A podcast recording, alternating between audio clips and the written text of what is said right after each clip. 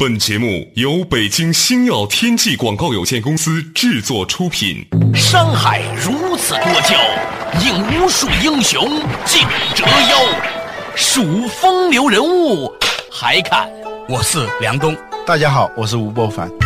两个男人孕育五年，梁东、吴伯凡帮你坐着打通经济生活任督二脉，东吴相对论。好戏马上开场。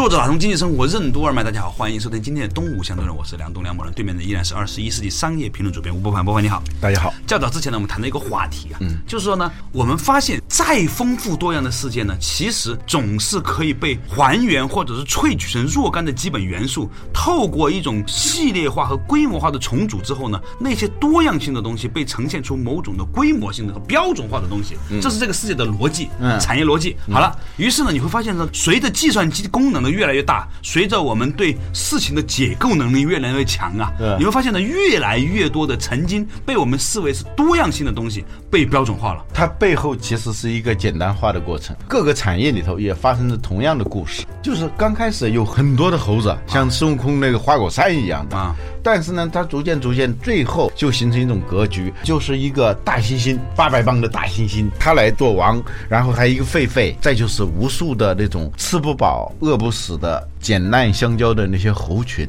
一个产业最后形成这样一种状态，其实是非常单一。整个的产业顶多两个巨头加上一个小规模的狒狒型的小巨头，基本上所有产业从 IT、从芯片到奢侈品，都会形成这样一种表面上丰富多彩，实际上非常单一的这样一种状态。所以呢，如果从这个角度来看的时候呢，你就会发现一个情景：有一天你发现你必须处在一种站队的气氛。嗯，对啊，你不站在这一队，你站另外一队。你知道丐帮怎么形成的？最初天下有很多乞丐啊啊，各式各的欢，各要各的饭啊。一段时间以后也会发生产业组合啊，几个人组成一个小团伙啊，也几个小团伙变成一个大团伙啊，逐渐逐渐逐渐，最后整个全国的乞丐就变成了两大阵营，两大阵营。可能南派北派之间还有一个很小的，有一点生存空间的，也是这个样子啊。在香港，比如说你看到很多诊所，表面上看到都独立的一家一家私家诊所，其实你认真一问，它分属于不同的保险集团。就是有一些诊所呢，就是跟这些保险公司签约的，嗯，有一些诊所跟那些保险公司签约的，几大集团。所以呢，你必须是某一个系统里面的。你散兵游勇、孤魂野鬼的那种方式，你是没有生存空间的。比如说，我要维护生物多样性，我自己开个杂货铺，我开个士多店，不行的。那么小的采购，你的成本比它高多了，最后你肯定是办不下去。今天的互联网业界也已经进化成这样，所有的 IT 公司创新的终极买家就那几家，对。你不是给腾讯的，就是给淘宝系的，要不然就是百度系的，要不然就是三六零的，就类似于这种，是吧？就是你就必须是某一个大的阵营里面。人在江湖，身不由己。对，你会发现说，我们经过了若干年的产业发展之后呢，所有的行业都在合并。但是呢，反过来看，我也觉得有看到某种希望。什么希望？我不喜欢那种表面上很繁荣，实际上很单一的这种业态。嗯，如果这个逻辑再往深处走的话，哎，它有产生一种相反的力量。什么东西呢？就是对多样化的一种回归。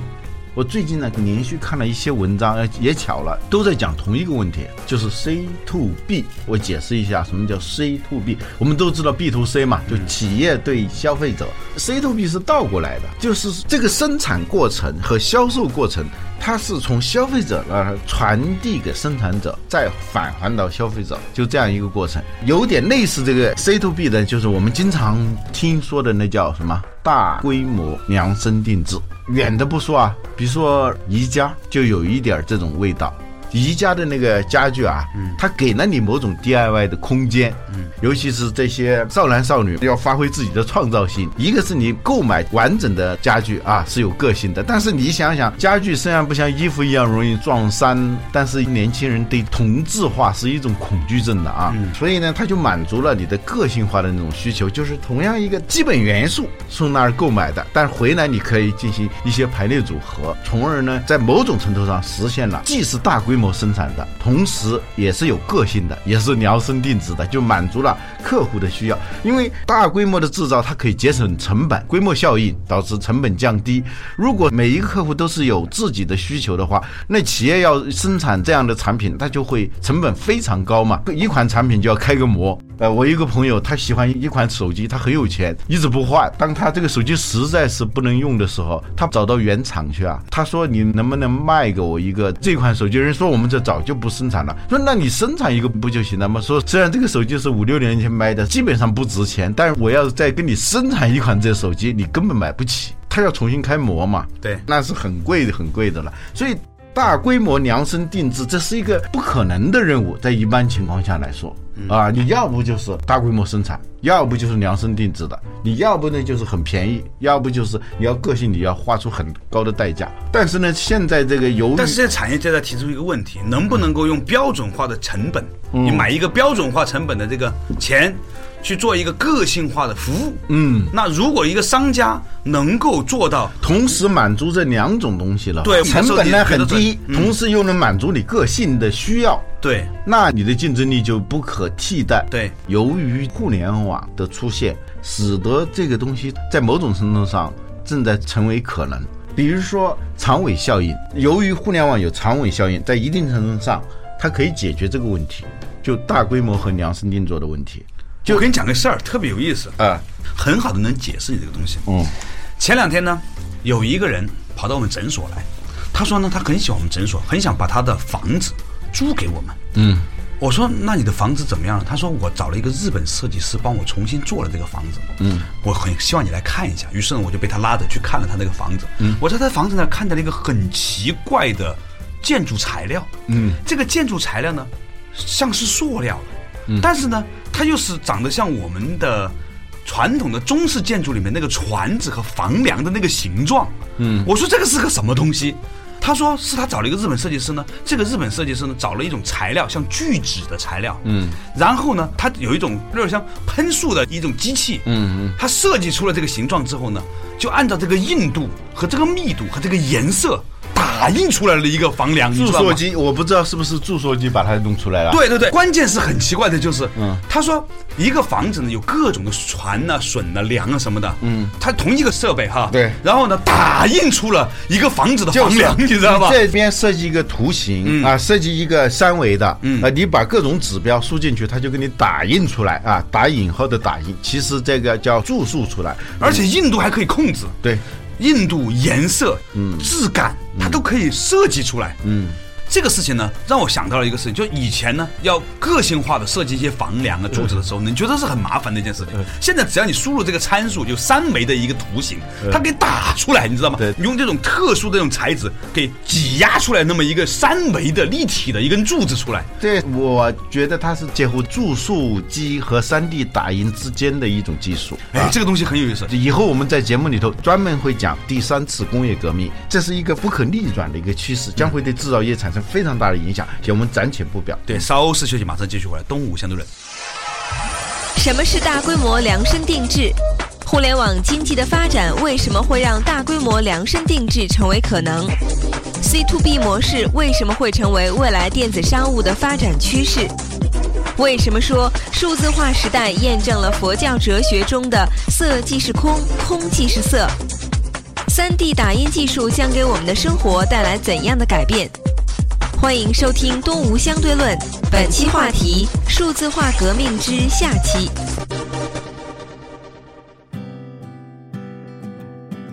作者打通经济生活任督二脉，大家好，欢迎继续回来的东吴相对论。刚才呢，跟老吴啊讲了一个事情，就前两天呢，我看到一个建筑，是一个日本建筑设计师帮中国的一个四合院做的一个东西。他呢又不想用木头，但是又想找到这个感觉，而且呢，这个柱子、梁啊、船呢规格还不一样，而且呢，他在远处他又不能规定怎么做，于是呢，他就把它做成一个三维的一个形状出来，嗯然后呢，在上海做了一个机器，然后从日本呢引进了一种聚酯的材料，硬度很高的，接近于木头的啊嗯，然后呢就喷打出来了嗯一系列的房梁、柱子、船子，甚至瓦的样子都打出来了，你知道吧？他当时就麻起来，就成为了一个中国式的建筑。在未来三 D 打印技术会越来越普遍。比如说，打印出一个杯子，我在深圳看到的是打印出一个键盘，我以为那个键盘是一个个呃压模然后啊，就是那个费劲的在那。过去是这样做的，就那些键盘一个一个的装上去，不是，它只要这边把这个塑料倒到这个斗里头，啊，就像那个打印机的那墨盒一样，把这边的它这个各种参数已经固定了啊，已经设置好了，好，这边出来的就是一个键盘。而且还还能摁下去的键盘吧？啊，当然了，你开玩笑，那鼠标也是这样，它打印出来是一个鼠标的外形，里头的不能打印啊，这注入的是塑料，出来的就是个鼠标的外壳啊，就是而且还可以用吗？当然可以用了，那不用了，生产这东西，那它就就意味着它的中间的那些软软的弹出来的那些东西都是可以被打印出来的了。哦，对，三 D 打印，除非像手机这样的，它不能一次成型，但是它分几次吧，可以打印。像杯子这种最简单，像你说的那个船子、领子、啊建材这种太容易了，这种打印。所以“打印”这个词呢，其实是一个引号的。嗯，它是什么东西呢？其实是塑造。呃，就输出塑造出来这个东西跟我们今天讲的话题什么关系？嗯，我们突然发现说，那些万千的变化的世界啊，其实呢都是一些最基本的元素，按照一个设计好的模式装进去的。你就像那个彩色打印机，对它那边装的那个墨盒啊，也就那几个颜色那几个颜色，但是可以打出很多色彩非常鲜艳的。你知道这个事情正在发生另外一个变化吗？呃就我们之前讲的关于味道这个事情。嗯，我前段时间碰见一个做味道的公司，他已经把这个世界上的味道大致的分成了几千个元素，就是说这些元素呢是基本的味道元素。嗯，它是按这个方式一组合，就是玫瑰的味道；这个一组合就是橘子的味道。嗯，它比你在街上买的那个橘子更像真正的橘子的味道。他们帮一个很著名的咖啡馆，嗯，做了这个泡制咖啡的味道。那个咖啡馆觉得自己在店里面煮咖啡啊，那个味道还不够浓，嗯所以呢，他们就把那个味道呢做成分解，然后呢加一些参数，嗯，最后做出来比它的煮咖啡更像咖啡的那个味道。然后呢，它这个组合，这个组合呢，就是你在终端装一个机器，嗯，这里面就像墨盒一样，有若干种味道的因子，然后呢，远端它就可以程序控制了。今天总部一说，全部的店出橘子味儿，咵 就出橘子味儿了，你知道吗？它这个都是标准件的。然后呢，他们说现在他们在开发一个东西，就像杜比数码一样，嗯你构成一个音乐，你有走路的声音啊，或者什么，嗯其实都是数字嘛。嗯他现在把这个味道也数字化了。嗯，然后呢，每一家影院以后将会配备一个喷味盒，嗯，就跟你的跟喷墨打印是一样的啊，就像就像你在一个影院里面有五个音箱、十个音箱一样对对，对它组五个喷味道的这个东西，里面有预装好几十种味道的这个基础元件看那。个电影的时候呢，当你那个电影上出现出一个小胡同的时候，是胡同的味儿。对。当你出现那个一个狐狸的时候呢，是一个狐狸的味儿；胡萝卜是胡萝卜的味儿。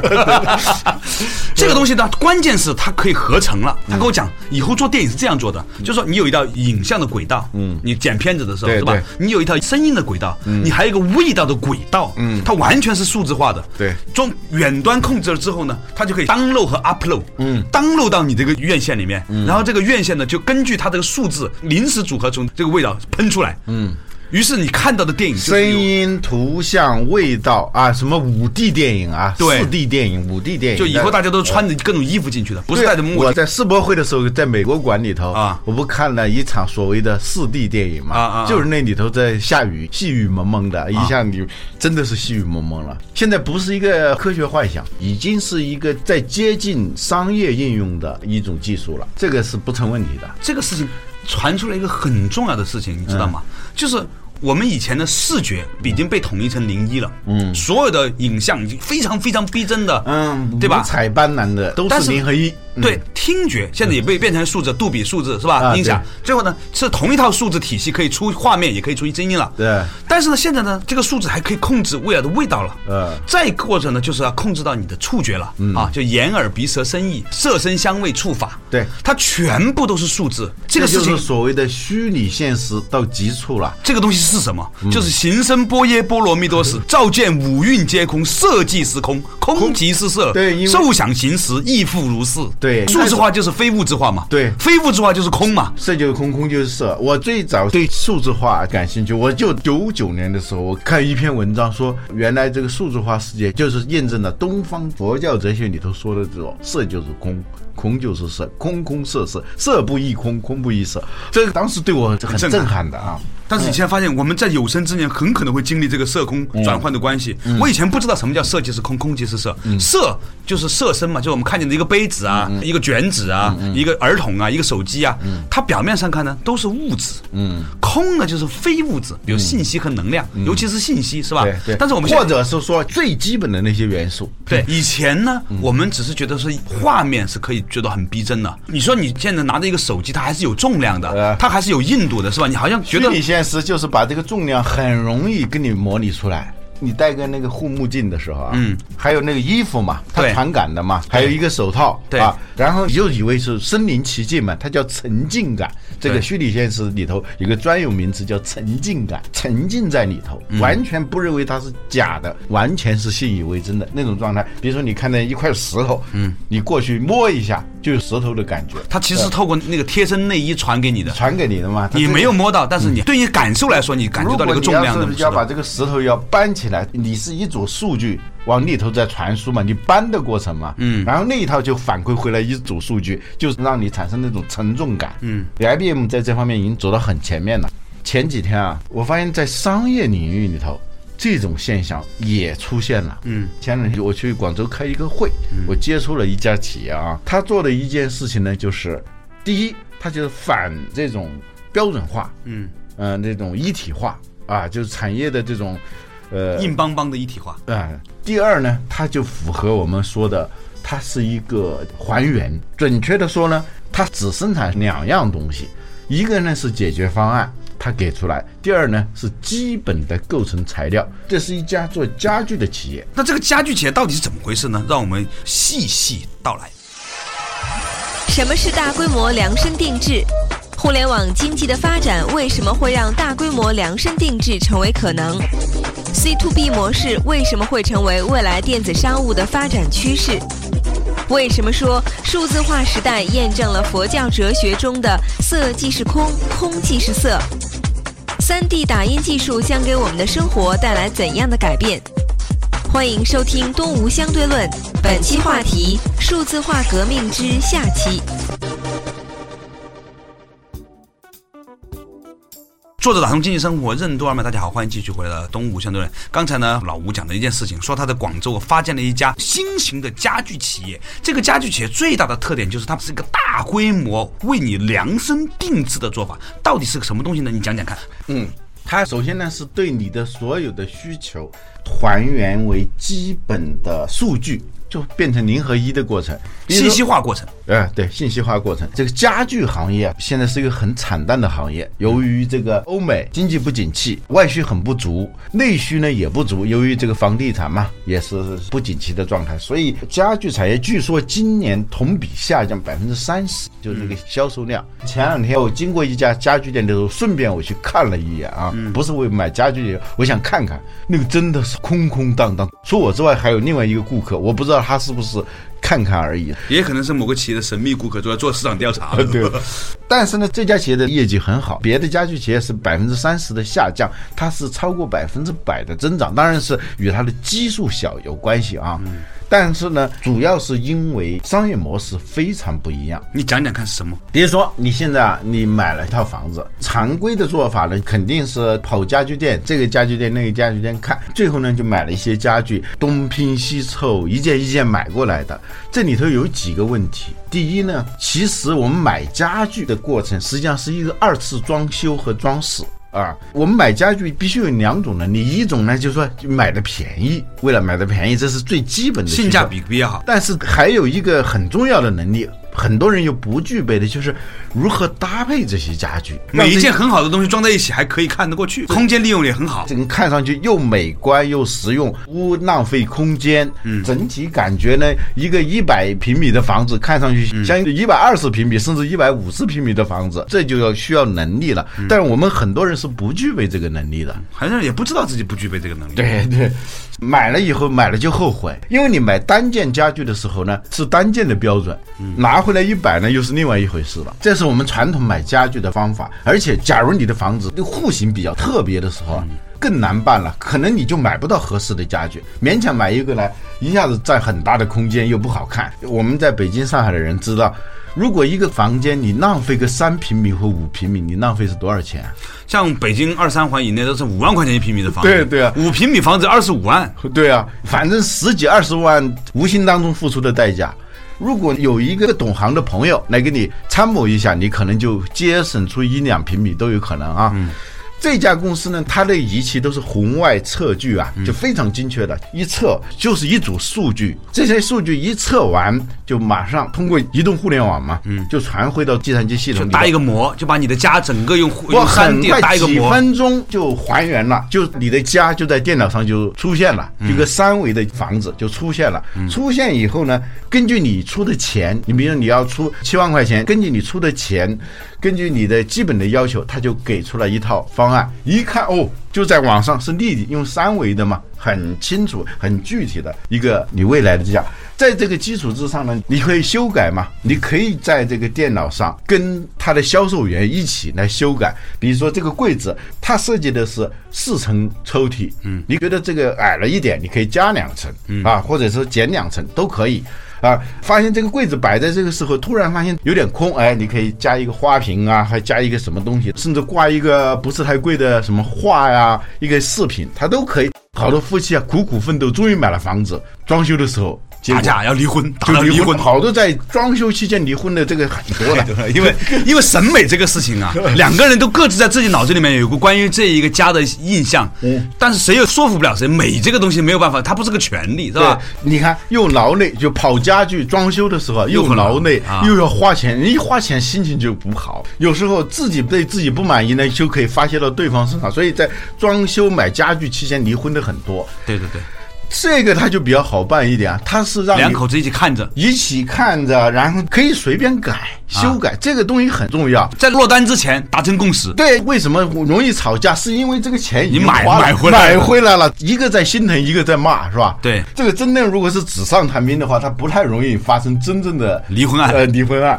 所以这个很好，顺带它也解决了这个问题啊。啊就你可以在上头反复的修改。这个时间是由你来控制的，最后的结果你认可了，他就会给你出一套高清的彩色三 D 的一组图片打印出来，你自己天天在那儿看，你拍板。其实你想想，我们看到的是家具，在搞计算机的人看来，就是一组组数据而已啊。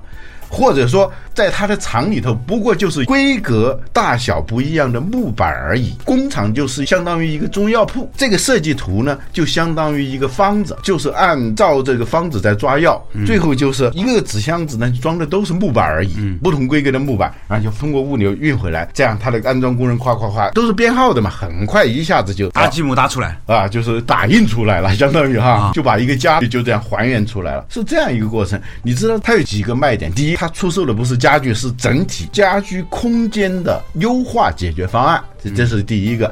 第二个呢，它为你节省了大量的成本，比如说空间成本。第三，你的家避免了一个很重要的东西撞衫，嗯，就家具嘛，就所谓的大规模定制了。不知道你有没有这种体会？有一回我到一个朋友的家里头去。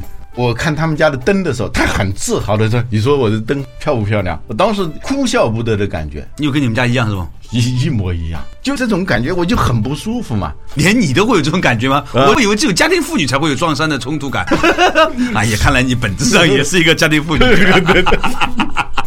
不过你讲的这个事情很有趣，嗯，它实际上呢就是一个以计算机的建模能力带来的所谓的鲜艳性，它把先还原成一个视觉的东西，对。就是一组空像，嗯，它不是真的，对。然后呢再用基本的粒子把它重组，对，你知道你的数据传回去以后，你自己认为你的那个户型好像很独特啊。计算机假如它会笑的话，它一定哈哈大笑，这不就 是全中国的房子就这么几十种。这归纳起来，客厅、卧室所有的户型，它甚至是有这种记忆能力嘛，它是一个云存储、云计算的这个能力。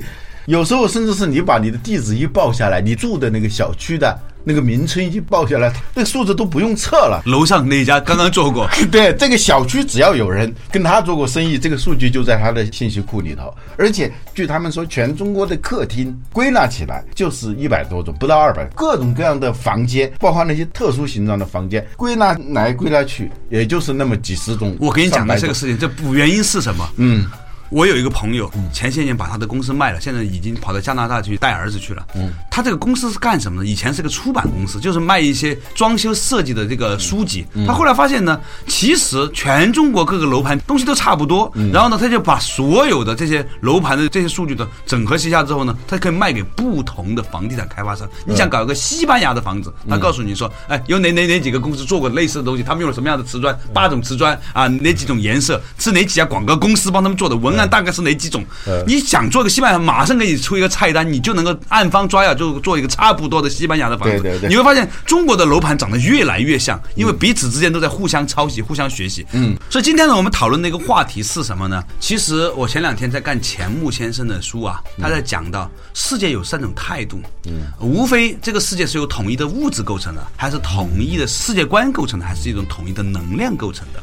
那我们今天讨论的问题呢，就是这个世界是由一些基本的物质构成的，然后呢，以不同的组合方式来形成，而这个组合方式呢，是可以伴随着现在的大规模的计算机化的过程呢，让你可以鲜艳的看到先前的先验证的验啊，你透过这种空相，因为它是个信息化的空相的理解呢，最后呢，再根据这个空相的组合方式去找到基本粒子的拼窗和做硕呢，你就能够形成一个你想象中的世界。你以为很特殊的东西，在它的那个数据库里头，只是某种类型而已。一个三角形的房间，在他看来早见怪不怪，马上给你设计出一个很好的一个造型出来给你啊。对，所以呢，我们有些时候呢，一方面对现在的很多的产业的事情、经济的事情抱有了某种的悲观的情绪，但另外一方面呢，我们发现它正好是这样的一种环境之下，在为未来的一次新的产业革命呢酝酿出新的种子。这个地球不会因为什么事情